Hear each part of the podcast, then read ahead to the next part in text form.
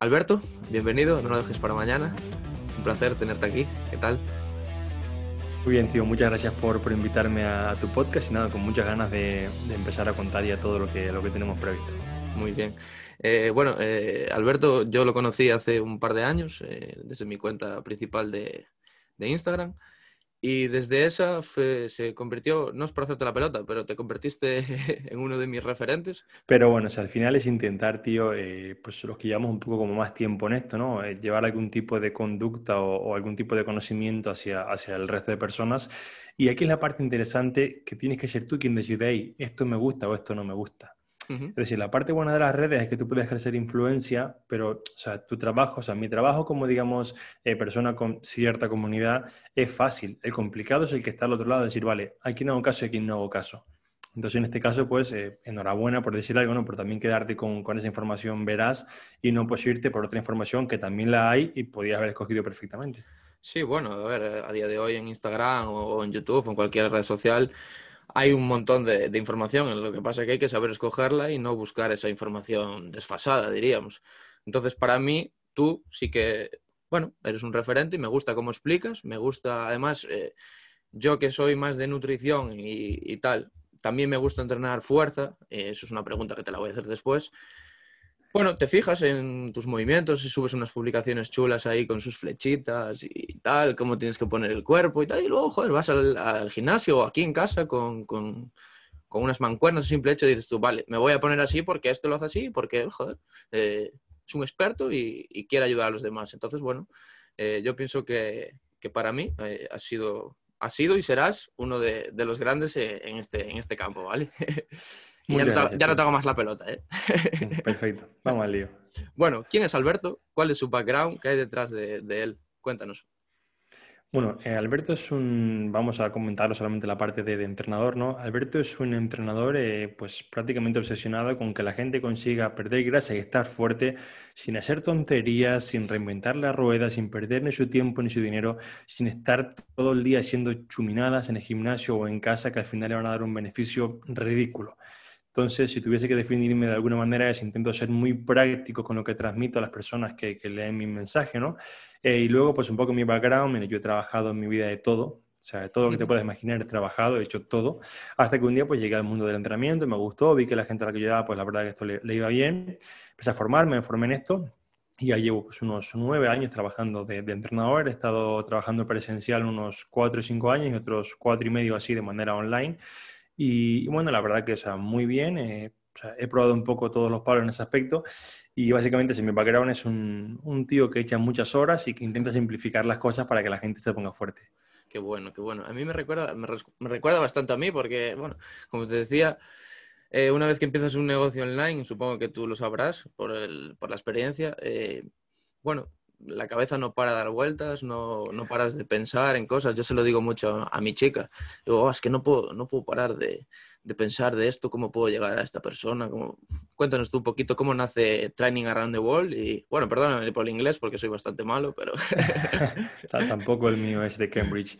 Eh, bueno, en base al final, la, como casi todas las empresas al principio nacen por, por un interés propio de tener una mejor vida generar más ingresos, es decir, eh, cualquier persona que empiece una empresa normalmente es porque, bueno, hay algo en mi vida que no me mola, quiero cambiarlo. Yo me encontraba trabajando en el gimnasio, eh, muy contento con la parte que tenía muchos clientes, o sea, era, me consideraban un buen entrenador, cobraba bien, la verdad, incluso pues era formador para otros entrenadores, recibía hasta algún premio por, por formador, o sea, en ese aspecto estaba muy guay, pero decía, siento que se me pasa la vida y no hago más que trabajar en el gimnasio haciendo tres entrenamientos personales al día, ¿no?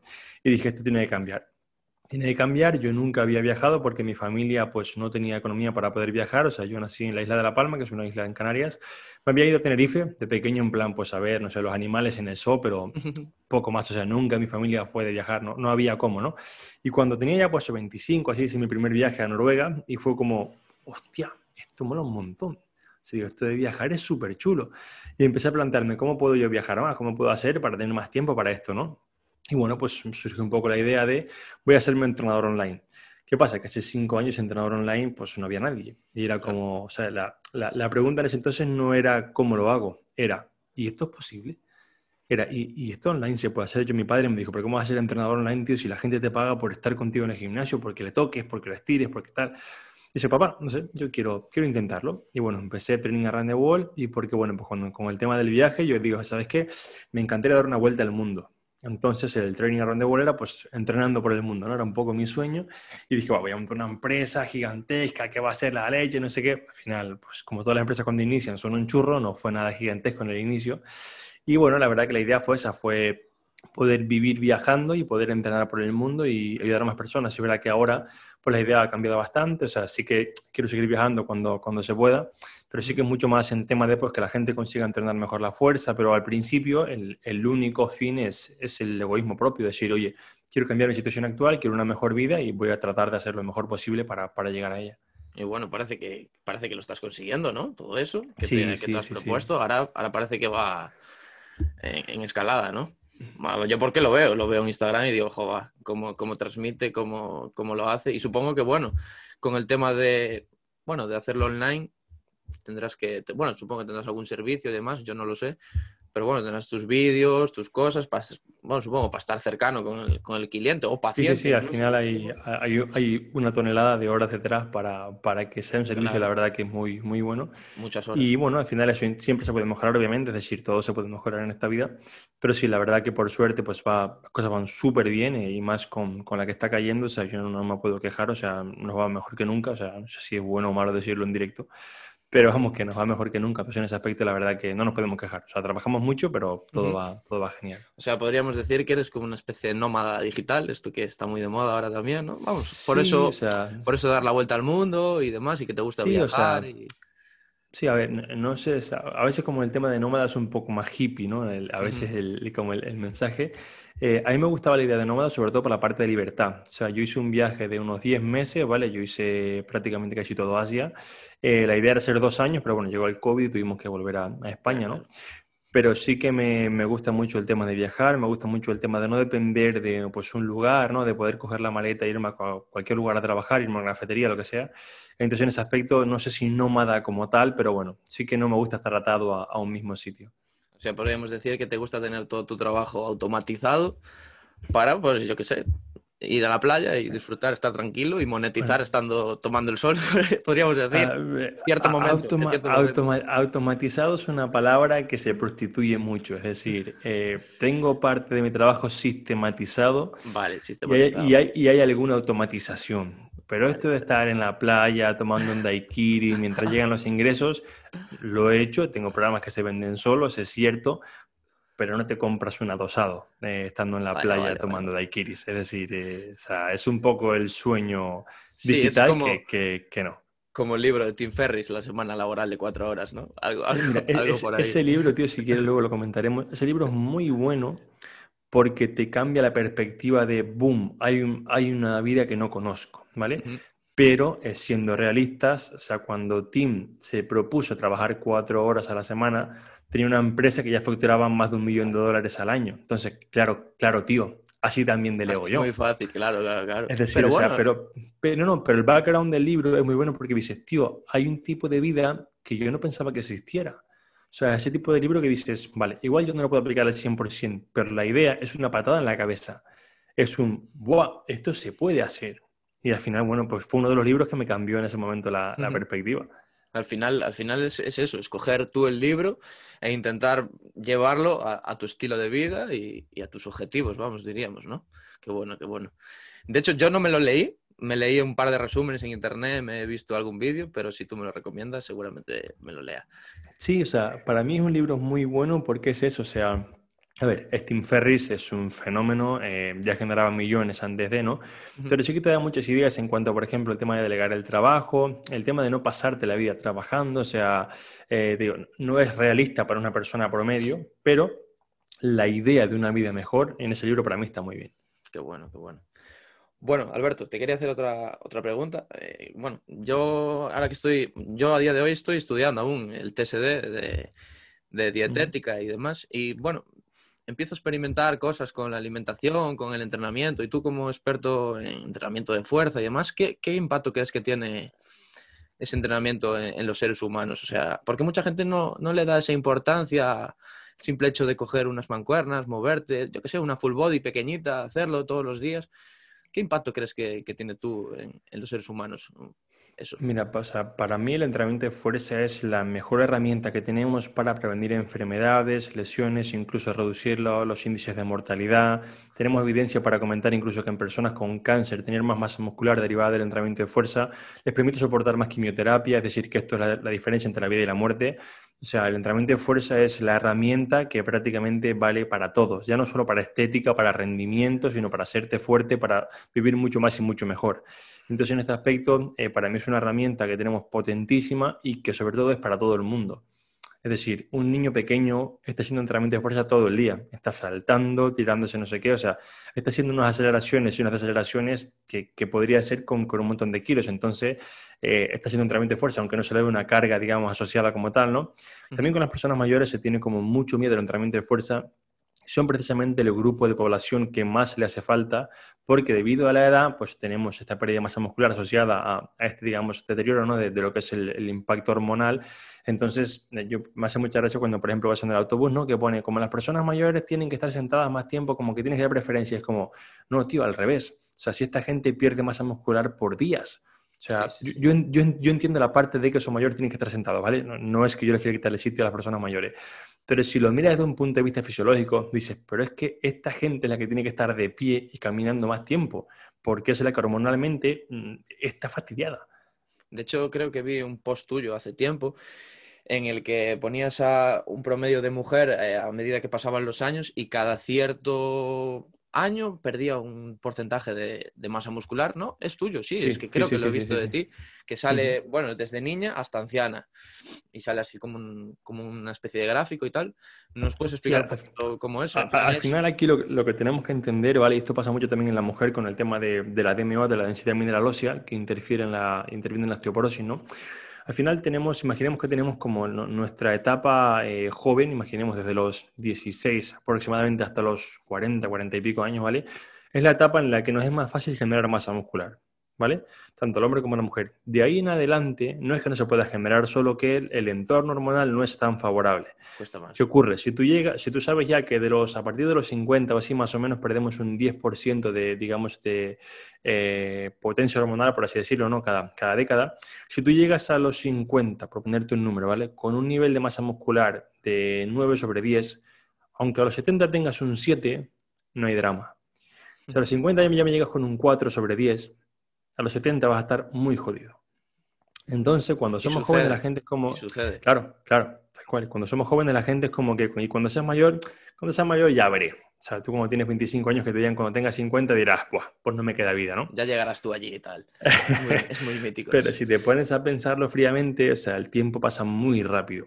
Y, y si no nos, digamos, nos prevenimos, ¿no? A nivel de entrenamiento de fuerza, a nivel de estar realmente sanos, pues tendremos un problema. Tendremos un problema porque hay muchísimas enfermedades que se pueden prevenir con, con, el entrenamiento de fuerza y bueno, pues no se hace porque se tiene como un lujo para la gente que quiere estar pues en forma, ¿no? Para los culturistas o cosas así y realmente debería ser casi que pues el menú diario de cada persona. Eso te iba a decir. Yo creo que mucha gente no lo hace porque creo que está como un poco desfasado a nivel de marketing. Por ejemplo, yo en mi caso lo experimento eh, con el tema de la proteína. Tío, parece una tontería, pero eh, un simple, una, simple proteína de suero de vaca. Lo ven en polvo y les explota la cabeza, ¿sabes? O sea, le explicas por qué tienen que tomar esa proteína y no lo entienden porque yo creo que está como desfasado, porque eh, asocian esa proteína al músculo, a la revista fitness que ven al tío cuadrado y tal. Entonces creo que mucha gente tiene miedo, sobre todo mujeres. Yo con mi novia Ahora ya no, porque ya me parece que, ya me hace caso, o parece que entró por el aro. La, mía, la, dime cómo lo haces, porque la mía aún no me hace caso en muchas cosas de mi vida, así que ya, ya, me contarás luego cómo lo hace. Pues tienen ese miedo, ¿no? A, muscular o ese miedo a, crecer, no sé. ¿Por qué? ¿Tú crees que está algo desfasado la industria? Al final, tío, o sea, ¿cuál es la razón por la que todos tememos a algo, cualquier cosa? ¿Cuál es la razón número uno? Eh, no sé, el miedo. el que pase algo. Desconocimiento. Desconocimiento también. No tienes la información de lo que va a ocurrir luego o tienes una información que no es correcta. Entonces, la principal respuesta es cuidado. No sé qué hay detrás de esa puerta. No sé qué pasará si me tomo la proteína. Y aunque tú le digas, hostia, que la proteína no pasa nada, que es una fuente proteica igual que la de la leche, o sea, tú le puedes explicar todo, que viene de Arla, es lo que tú quieras.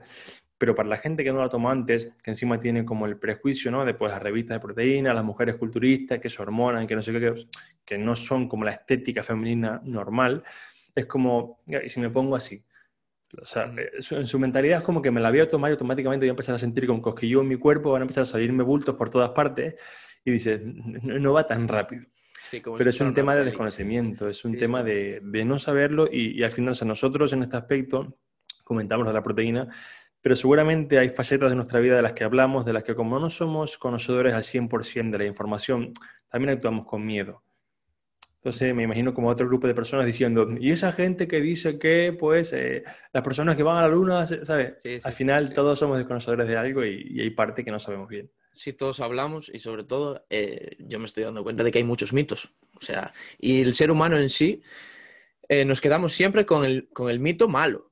No sé si es que yo lo experimento y digo, joder, te estamos diciendo que la proteína es así, así, así, son expertos de calidad ¿Por qué sigues haciendo caso, por ejemplo, al telediario o a, la revista que no tiene ni idea? Te, voy a explicar la, razón, ¿vale? Y esto lo, escuché el otro día en un podcast y me explotó la cabeza, pero dije, tiene razón, ¿vale? En el podcast lo comparaban cuando decían, ahora con el tema de los bulos, del COVID, estas cosas, ¿no? Y decían con el tema de que aún hay gente que se piensa que el hombre no fue a la luna, que fue una película. Y ellos explicaban, si te paras a pensarlo, es mucho más sencillo para tu cabeza entender que nos mintieron y que eso es una película que entender cómo funciona un reactor nuclear, que entender la presión que ejerce la atmósfera para poder sacar un cohete fuera de ella y que este llegue a la Luna y la gente no se muera. Eso es muy complejo de entender. Entonces, ¿qué es lo fácil? Es una película. Como tú, le dices, cuando tú le dices a la gente, no, pero es que la proteína, mira, viene del suelo de la leche, que se hace así, se filtra. De hecho, yo, por ejemplo, mi familia de Canarias eh, tiene, tiene cabras, hace queso, ¿vale? Y yo veo, veo suero de leche desde que tengo cinco años no a los niveles de la proteína de una gran fábrica, pero mi, tía vende queso. Entonces, cuando tú le explicas a alguien que no sabe lo que es eso, que es un producto normal de la leche, es como que no, pero es químico, eso es malo. ¿Por qué? Porque es mucho más fácil pensar esa verdad a medias o esa mentira a medias que tomar toda la información y tener la, paciencia para decir, vale, y esto viene de aquí, y ocurre por esto y por lo otro. Entonces, lo primero es mucho más cómodo. Entonces, igual que con el COVID, es que Bill Gates nos pone un chip para el 5G. O sea, es tan difícil hacerte entender o que tú te pares a pensar que esto fue un virus que se originó aquí, que pasó esto, que se propagó, que es mucho más fácil pensar que la culpa es de Bill Gates. Entonces, pues pasa con todos. al final eh, somos personas eh, que, en gran medida no nos gusta aprender, nos gusta, eh.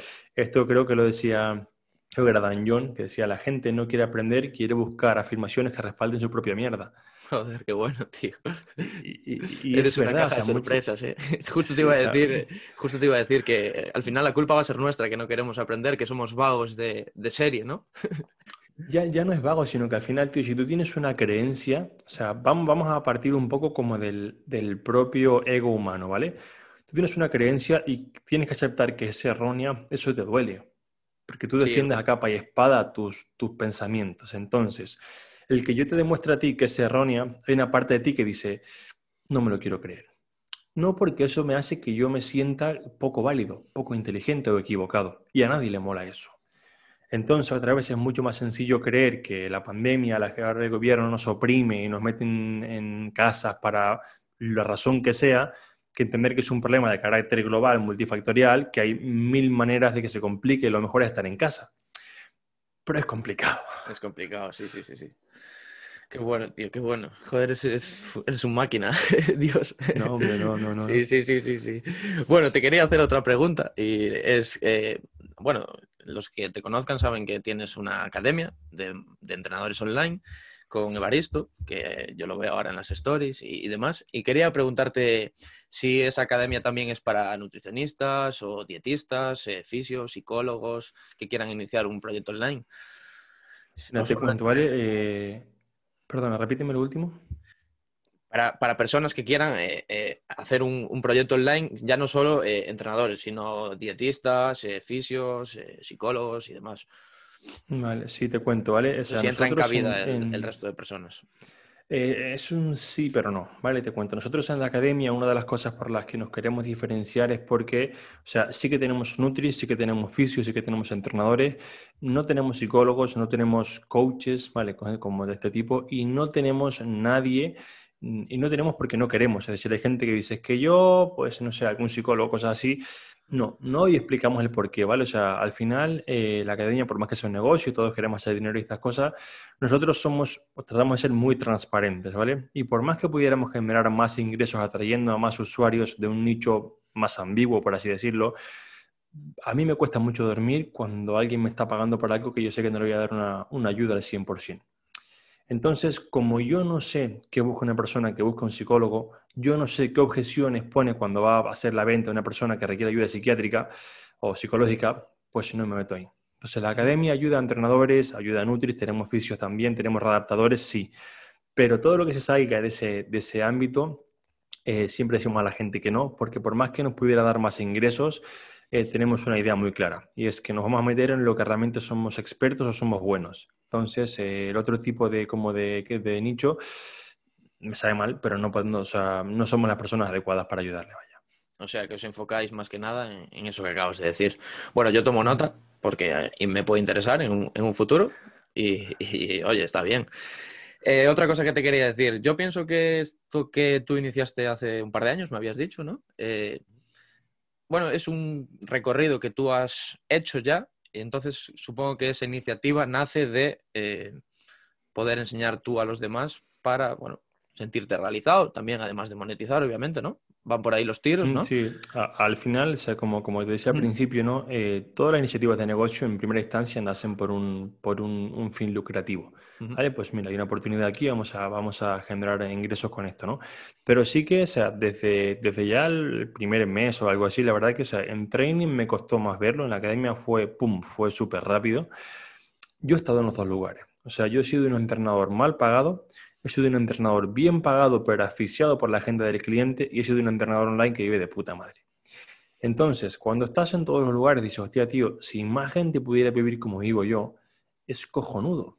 Es cojonudo porque sigues ayudando a las personas, tienes libertad para viajar y si no te mola viajar, para estar en casa viendo la tele. Pero para no estar dependiendo de la agenda del cliente de ahora no puedo a las 4, ahora no puedo a las 7, ahora ven un sábado, o sea, no.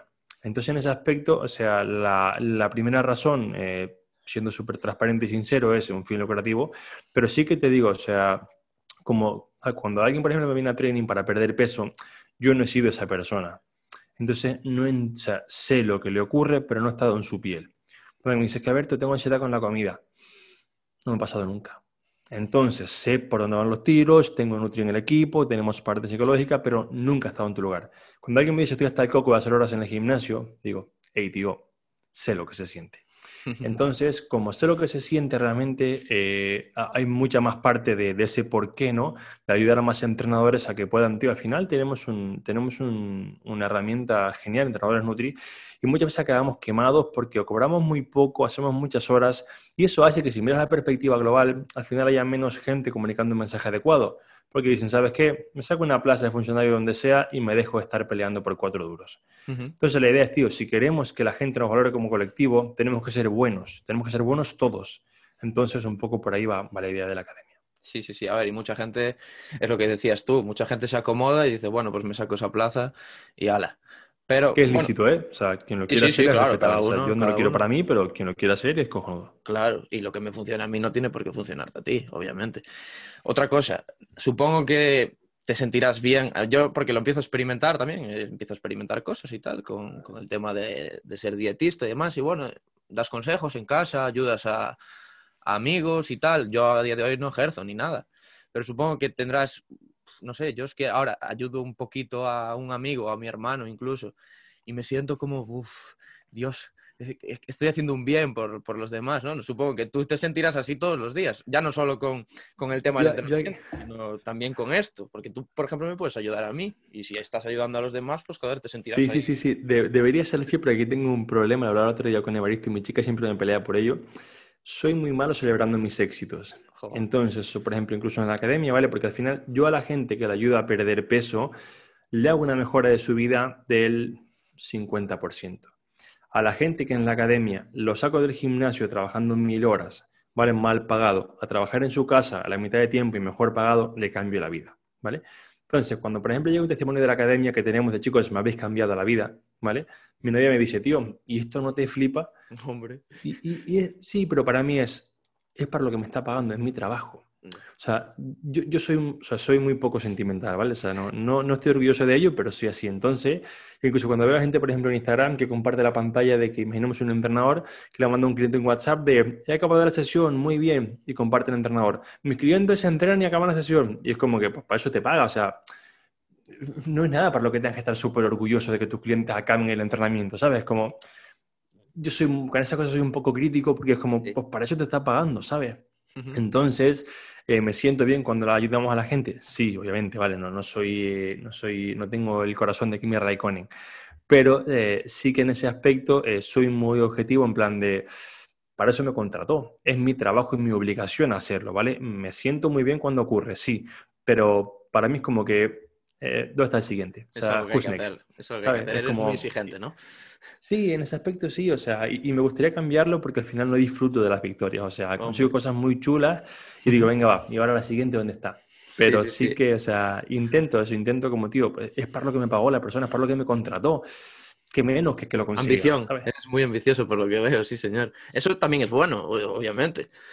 Pero sí, por ejemplo, una foto de un antes y un después, ahí 30 kilos menos, tal, todo musculado. Sí, sí, sí, o sea, te, te sientes muy bien, ¿eh? Pero, pero para mí es como, tío, es mi trabajo. O sea, yo, no veo que el bombero que apaga el fuego suba a Instagram. Y mira, y apagué el fuego y qué guay, tío, y soy bombero número uno. Pues señor bombero, para eso está usted. Yo me siento igual, ¿eh? Y, y, sé que no es lo que hace la mayoría y no digo que el resto esté mal.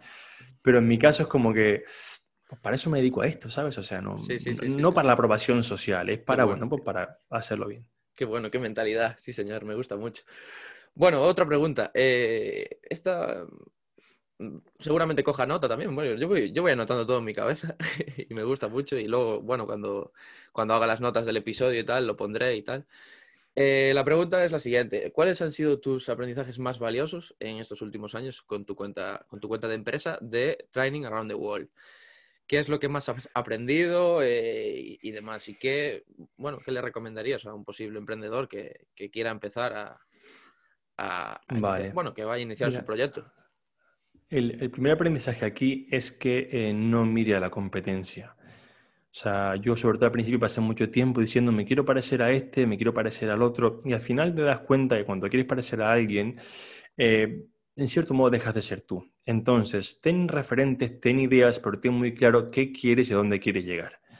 Porque aquí nos pasa que nos queremos parecer a alguien o lo que sea, replicamos a otra persona y antes comentaste una cosa muy chula que dijiste, no, tal, porque Instagram se ve que te va muy bien, no sé qué, no sé cuánto, ¿no? Y al final asociamos los seguidores al éxito. Nadie sabe cómo me va. O sea, en ese aspecto, yo lo sé y te lo digo, o sea, si quieres te muestro mis cuentas, vas de puta madre, pero que de entrada vemos a alguien con más seguidores y decimos, voy a replicar a este porque tiene más seguidores y le va de puta madre. A lo mejor si hubiese su cuenta de Stripe, su cuenta de pago, dirías, pues igual gana lo mismo que yo o menos. Pero tendemos a fijarnos en la aprobación externa, en ese likes, en ese qué bien le va, la gente cómo le comenta, los seguidores que tiene. Entonces, primero, no fijarse en la competencia, ¿vale? Yo, de hecho, mi fondo de pantalla es una foto de un caballo de carreras que tiene los ojos así tapados y es como, tío, mira hacia adelante. O sea, no mires a ningún otro lugar. Mira hacia adelante y si alguien hace algo, está bien. O sea, ten idea, ¿no? Esto, no es malo. Pero el compararse con, sobre todo el compararse con la competencia es malo porque nunca nos comparamos con el que está por debajo de nosotros. O sea, yo ya lo he comentado en algún podcast que yo cuando me mudé a esta casa, y ahora vivo en, un chalet y tengo eh, dos vecinos, ¿vale? Una izquierda y a la derecha, ¿vale? Son, son a dos a dos. Justamente mi, mi, chalet tiene, pues, tiene un césped que está bien, ¿vale? El de la derecha tiene piscina, ¿vale? Y el de la izquierda tiene un campo que parece el Amazonas, ¿vale? Cuando yo salía afuera y, y miraba, me comparaba con el de la piscina y decía, qué cabrón el tío que tiene piscina. Pero no miraba el de la izquierda, que tenía un césped que daba pena. Entonces tú siempre te comparas con el que está mejor que tú. Entonces, si inicias el negocio y te comparas siempre con el que está arriba, siempre vas a decir, tío, es que yo no soy nadie. Entonces, no compararse, o sea, mirar, tener ciertas ideas, pero tener muy claro dónde queremos llegar y trabajar en ello, ¿vale? Ese es el primero. El segundo, sobre todo si quieres llegar lejos, vas a tener que sacrificar más cosas de las que piensas. Es decir, eh, todo trabajo, esto lo, comenta mucho Gran Cardón en su, libro La regla de, de 10 Rule, la regla de del 10X, ¿no? Todo trabajo lleva 10 eh, veces más esfuerzo del que piensas en tu mente al principio. O sea, vas a tener que responder 10 veces más correos de lo que estás pensando, vas a tener que arreglar 10 veces más cosas de las que tú crees. Entonces, eh, al principio, cuando tú si, si, únicamente lo quieres como, por ejemplo, imaginemos el entrenamiento online, ¿no? Alberto, quiero un extra de ganar 500 mil euros al mes como extra. Está todo bien, o sea, no, no, no hace falta que te mates demasiado. Ahora, si quieres llegar a copar un mercado, ser un referente y tener equipo y no sé qué, vas a tener que sacrificar amigos, eh, fines de semana, horas con tu pareja, horas de Netflix. Entonces, eh, plantéatelo si te interesa. Hay que currar. simplemente, sí, es tal cual. O sea, con esto, eh, a mí me gusta mucho Marcelo Bielsa, si lo conoce. Sí, juega fútbol yo. sí, sí, vale. Me acuerdo de una, entrevista que, bueno, ni siquiera una entrevista, estaban en, en, cuando estaban en el Olympique un, grabó un entrenamiento y llegó con un chaval joven de 18 años que era como un crack, ¿no? Y, Marcelo le dice como que, tipo, eh, planteate si quieres ser el número uno. O sea, plantéatelo. Porque igual no es lo que quiere. Porque vas a tener que trabajar, más que nadie te vas a quedar sin amigos, te vas a quedar sin, sin, casi que nada en el principio. Y con esto muchas veces como que muchas veces vemos como que está mal ser el número 7. O por ejemplo, antes cuando hablábamos del tema de, de ser opositor, ¿no? Y tener una, una, como una plaza donde sea. Sí muchas veces como que va, ponemos al emprendedor como un crack y yo me imagino el número 19 de Google, gana 10 veces más que yo, trabaja sus horas y está tranquilo y duerme tranquilo. Entonces, sobre todo aquí, que sí que sepas que si quieres llegar lejos vas a tener que, sacrificar muchas cosas. Y bueno, pues estate, digamos, dispuesto a ello. Y la tercera, tío, es que eh, al principio, como decía antes, todos tenemos este, este fin monetario, ¿no? Este fin de, bueno, quiero algo mejor para mí, este egoísmo humano que es, que es lícito tenerlo, ¿no? Pero luego tienes que tener un porqué. Tienes que tener algo que te mueva más allá, porque el dinero llega a un punto en el que cuando ya empiezas a vivir bien, tío, ganar mil, dos mil, tres mil euros más tampoco te hace que diga soy súper feliz. O sea, es como, bueno, si pues hay más dinero en la cuenta, ya, me compro un coche mejor, no va más allá. Pero vas a tener pues tropiezos, quejas, problemas, y si no tienes un porqué más grande que el dinero, dirás, ¿sabes qué? Lo dejo. Entonces es muy importante que tengas como este porqué que explica Simon Sinek, de tío, tengo una, una, razón como interior, ¿no? Un poco más allá de, vale, quiero ayudar a esta gente, quiero hacer esto, porque si no, cuando lleguen los problemas, que van a llegar en todos los negocios, llegan, eh, dirás, ¿sabes qué? Me vuelvo a mi trabajo de 8 a 2 y tan tranquilo. Así que, básicamente son Mis, consejos. Yo pienso que ese último es el más importante, es tener un propósito y, ir a, a, por ese porqué, ¿no? Porque si tú piensas en que solo vas a ganar pasta y demás, no vas a ser feliz mientras haces tu trabajo, que al fin y al cabo, yo por ejemplo no, no, sí, obviamente quiero monetizar, quiero ganar dinero, quiero, ahora mismo día de hoy tengo 25 años, vivo con mis padres, te lo digo así claro, quiero irme a vivir con mi chica, obviamente, pues estoy trabajando y esforzándome, como bien tú decías en el paso uno, para, bueno, intentar, bueno, yo qué sé, forjar mi camino e ir por ahí con... Claro, pero al final, al final con, la, con la economía pasa como con la inteligencia, ¿vale? Tenemos un valor de umbral. Es decir, una vez tú pasas el umbral mínimo con el que tienes tus necesidades cubiertas, ¿vale? El que yo te aumente el umbral un 50% no te da más felicidad directamente. De hecho, había estudios, creo que era de Gallup en, en Estados Unidos, que demostraba que para aumentarle a alguien una escala de felicidad del 1 al 10, ¿vale? Imaginemos que estás en un 7. Para subirte al 9, había que aumentarle el sueldo un 180% esto es un montón, o sea, es irreal en una vida de alguien que trabaja asalariado. Entonces, en ese aspecto es como que el dinero no da la felicidad, pero sí que es cierto que por lo menos tienes que tener para vivir la vida que tú quieres, ¿vale? Y vivir no es tener un Porsche, no es tener un Ferrari, no es tener un yate, no me refiero a eso, me refiero a que diga, oye, puedo poder vivir con mi pareja, que queremos ir al cine o a comer en un restaurante, no mirar la cuenta, que queremos viajar, poder hacerlo al final. Es un tema de que una vez tú ganas lo que te hace falta, eh, sí que tengas ese porqué, porque si no, pues no, es complicado avanzar. Sí, a ver, al fin y al cabo esas finanzas o ese dinero te ayuda y te da tranquilidad, ¿no? O sea, tal cual. Estar tranquilo y bueno, no tener que depender de nadie y bueno, tener tus, cosas y, tener paz mental, diríamos, porque eso te, te, lo, va a dar. Te lo va a 100%. Pero ya no solo el dinero, también muchas otras cosas más. Eh, el simple hecho de, de tener ese porqué. A mí, por ejemplo, me daría paz mental saber que voy a trabajar de lo que me gusta, por ejemplo. ¿no? Y supongo que a ti te pasará lo mismo. Sí, sí, sí, pero te la da más si estás tranquilo económicamente. Claro. Es decir, me, encanta lo que hago, pero no como. Mm. Ah, ya, vale. Es como un pack, como un pack, ¿no? Que va todo de la mano. O sea, tal cual. Como hablábamos antes en la pregunta número dos, el tema de entrenar fuerza, nutrición, descanso, eso va todo como un, es como toda una, una bola que se va Un conglomerado que tienes ir que- poniéndola. Yo siempre pongo la misma analogía, el tema de, de que tu cuerpo es una mesa, ¿vale? En la mesa tiene patas, pues si la pata del descanso funciona mal, pues obviamente si quieres perder grasa, si esa pata está eh, rota, pues no vas a perder grasa, por ejemplo. No sé si tú lo ves igual. Sí, sí, sí, tal cual. O sea, para mí cuando alguien me dice, ¿qué más importante? O el típico, no, es que la alimentación es un 25%, no sé qué, tío. Sí, La, la alimentación es el 100% de la alimentación y el entrenamiento es el 100% del entrenamiento. Ujú. O sea, tal cual. Y ninguna buena nutrición puede salvar un mal entrenamiento y ningún buen entrenamiento puede salvar una mala nutrición. Qué bueno, Te guste o no te guste. qué bueno. Entonces, te puedo vender el cuento que tú quieras, co- come lo que tú quieras y pierde. No. Es decir, yo con estas cosas soy muy estricto cuando la gente me pone, es que Alberto, yo quiero perder peso, pero quiero comer pizza. Mira, por comer pizza has llegado al punto en el que estás. Entonces, igual podrás comer pizza en un futuro, no hay drama, pero vamos a estar un tiempo sin comer pizza. Porque comerte una pizza tres veces al día te ha hecho pesar 15 kilos por encima de tu peso. Entonces, eh, primero vamos a ser realistas. Si lo que estás haciendo ahora te ha llevado al punto en el que estás y no quieres estar ahí, hay que cambiar. Y si no te gusta, pues busca otro profesional, porque yo no te voy a mentir. Pero al final es tener muy claras las ideas y, y cómo quieres trabajar, ¿no? Sí, sí, sí, sí, tal cual. A mí me pasa porque, bueno, lo estoy viendo y tal, que mucha gente dice, joder, no, es que yo necesito comer esto. No, es que a veces tienes un poco eh, de vicio, ¿no? O sea, joder, ¿por qué tienes que comerte esto ahora? Párate un poco, piensa, analiza y, y luego vas a ver. Bueno, mucha gente no se fija objetivos tampoco con el tema de la alimentación. Vamos como, no sé, como pollo sin cabeza por ahí.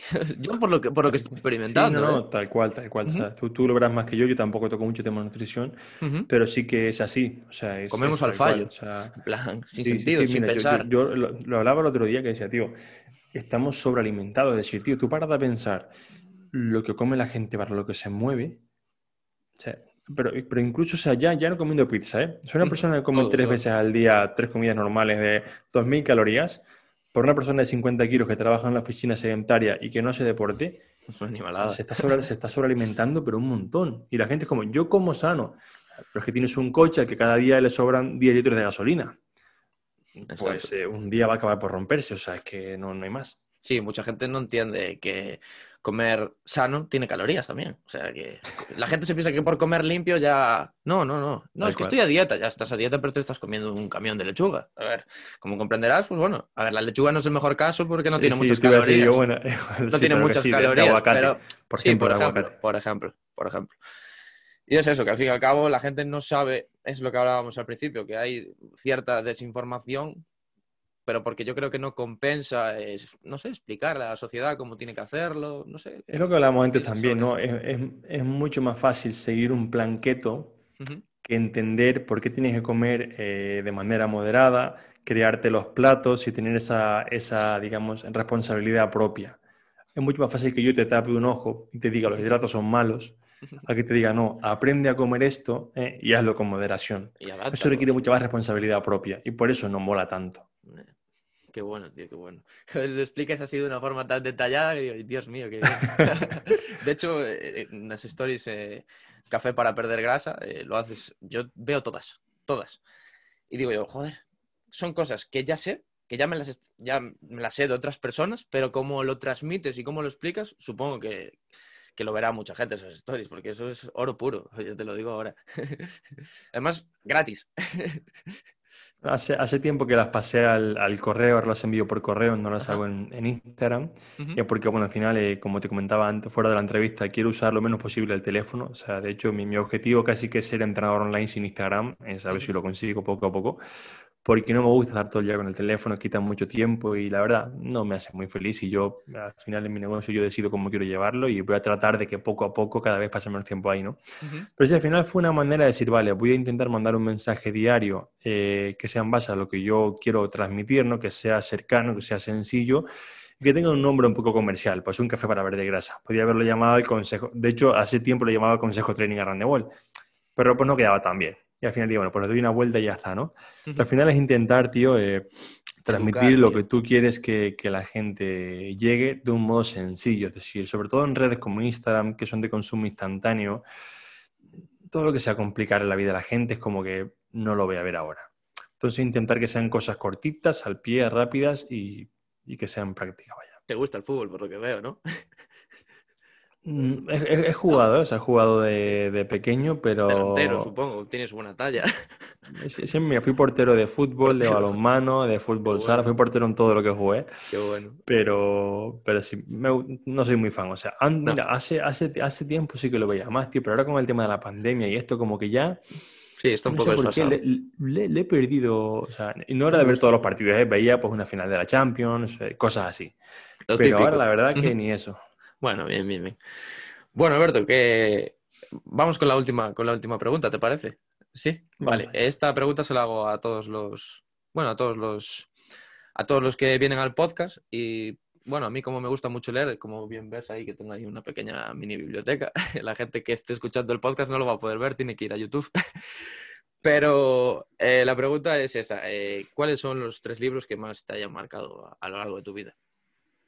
Vale, el primero lo comentamos al principio, la jornada semanal de cuatro horas de Timothy Ferris. Eh, más que nada por eso, porque yo me lo leí en un momento en el que yo no sabía el tema de los negocios online, no sabía el tema de la libertad espacio-temporal y fue como, ¿en serio que esto se puede hacer? O sea, aunque, aunque como digo, el libro no es realista para la persona promedio, o sea, Tim ya explica cuando dice, yo si mi problema de mi empresa costaba menos de 100 dólares, decía, va, toman por culo. Si no, tío, si yo hago eso cada día, eh, pues estoy jodido pero que la, idea de libertad es muy chula, ¿vale? Luego otro que me ha marcado mucho se llama Nunca te pares, que es de Phil Knight, que es el creador de Nike. y me gustó porque, porque así como el libro, pues a veces cuenta cosas en plan su pareja, cosas así, ¿no? Al final, cuando nosotros empezamos una empresa, pensamos que todo va a ser un camino de rosas. Y ves que el tío se peleaba con todo Dios, que su mejor socio se le fue a Adidas, que había gente que moría por el camino, que tenía denuncias de no sé qué, y dices, hostia, tío, o sea, lo que tú ves ahora como Nike, una empresa del copón, se han pegado más palos que una piñata. Entonces, ese libro me gustó, o sea, me lo leí, me acuerdo de unas vacaciones, estaba en, en las Azores, en, Portugal, y estaba también como con la empresa de que estaba arrancando, pero un montón de cosas, la web se caía, había un montón de problemas, y fue como, tío, o sea, todas las empresas tienen un millón de problemas. Entonces, o, nunca te paras, como, como explica Fir en el libro, o vos no vas a llegar, básicamente, ¿no? Y, luego... lo cogiste en supongo que en un punto importante en tu vida, ¿no? Claro, es que gran parte de los libros, tío, o sea, yo, hay mucha gente que me dice, me leí este libro y no me gustó. Y dices, tío, yo de. Yo aquí creo que la gente con los libros tiene una percepción inadecuada. Hay gente que piensa que un libro le va a cambiar la vida y le va a hacer ganar 10.000 euros más, tío. Un libro es la historia de alguien que si yo, cuando, cuando alguien me dice, no me enseñó nada, yo pienso, tienes la mente muy cerrada. O sea, yo de todos los libros he aprendido algo, aunque sea una idea pequeña, pero todos aprendes algo. Entonces, para mí, también tiene que ver que ese libro te pille en un momento en el que puedas sacarle partido. Qué bueno, tío. Entonces, yo justamente me pasó eso, ¿no? Y el tercero, tío, eh, no sabría cuál decirte, o sea, leo un montón también, pero mira, uno que me ha ayudado mucho, también es un poco de cara a la empresa, se llama Mide lo que importa. ¿Vale? No lo conozco. De John Doerr, que es uno de los también de los trabajadores principales de, Google y también estuvo en, en Microsoft en su día. Y sobre todo porque te pone a, nivel de objetivos, de métricas claras de ti, tu negocio tiene que hacer esto. Y si no lo está haciendo, da igual que digas que te va bien, que te va genial, si los números no cuadran y esto no va hacia donde tiene que ir, tenemos un problema. Entonces, cuando, cuando emprendemos, todos hacemos lo que se llaman actos de fe, ¿vale? Que esto lo comenta mucho Eric Freisen de Link Startup. Es como que todos tenemos en nuestra cabeza 100 ideas que en nuestra cabeza suenan geniales, como que, ¡buah! Lo vamos a petar. La realidad es que la mayoría son un churro para el mercado y nunca llega a ningún lugar. Pero si tú no tienes unas métricas objetivas para decir mi empresa va bien o va mal, solo miras por tú. Yo estoy súper ilusionado. Pues igual estás ganando cero, pero estás súper súper feliz. Entonces, ese libro un poco, yo estaba en una época en la que la empresa estaba creciendo, pero en mi mente era como, va, genial, no sé qué. Y luego me he dado cuenta que, pues, que había cosas que no estaban tan bien.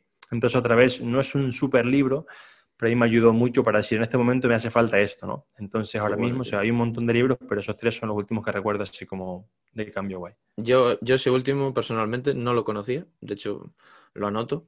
Y seguramente me venga, me venga bien en un futuro si, si quiero montar algo. Sobre todo es un tema de, de, empresa. O sea, el libro en sí es un poco denso, cuenta muchos casos de empresa, pero es guay porque te, te permite incluso para cuando trabajas con gente de pérdida de peso, ¿vale? Que está bien la sensación de que hoy me encuentro mejor. Vale, María, vale, Juan, pero ¿y los perímetros de cintura cómo van? Entonces, sabes un poco que tú seas capaz de medir lo que importa. Que, que, no sea como si está bien que te sientas bien, este, genial, pero también quiero que para lo que me contrataste, pues ocurra. Sí, hay una frase muy, muy mítica, lo que no se mide no se puede mejorar, ¿no? Pues entonces ese libro va, por ahí. Va por ahí. no sé quién. Peter Ducker, ¿puede ser esa frase? ¿Me suena? Puede ser, pero sí, luego la frase tenía, era más larga. Sí, pero bueno, lo que no se mide, no se puede mejorar y lo que no se mejora se empeora siempre, ah, se deteriora siempre. buenísimo, buenísimo para acabar, para acabar el episodio. bueno, pues eh, nada, Alberto, muchísimas gracias por, por estos minutos, eh, por darnos tanto valor, por, dar, por desgranarnos tantas, tantas pepitas y, y nada, que un placer para mí, tienes un amigo aquí para lo que necesites y ojalá en un futuro, pues yo qué sé, pueda incluso adentrarme en esa academia cuando acabe de estudiar, que me encantaría y porque, bueno, para mí, como te dije al principio, eres, eres un fuera de serie. Nada, tío, gracias a ti por, por invitarme, de verdad, muchas gracias por tomarte la molestia de sacar un ratito para, para hablar conmigo, me ha encantado la entrevista. Y nada, o sea, si también, eh, si, si, te vienes por, por Canarias o similar, avísame, tienes un, un amigo y, nada, tío, que haga falta, aquí estamos. Muy bien, muchísimas gracias, tío. Chao, chao. Un fuerte abrazo.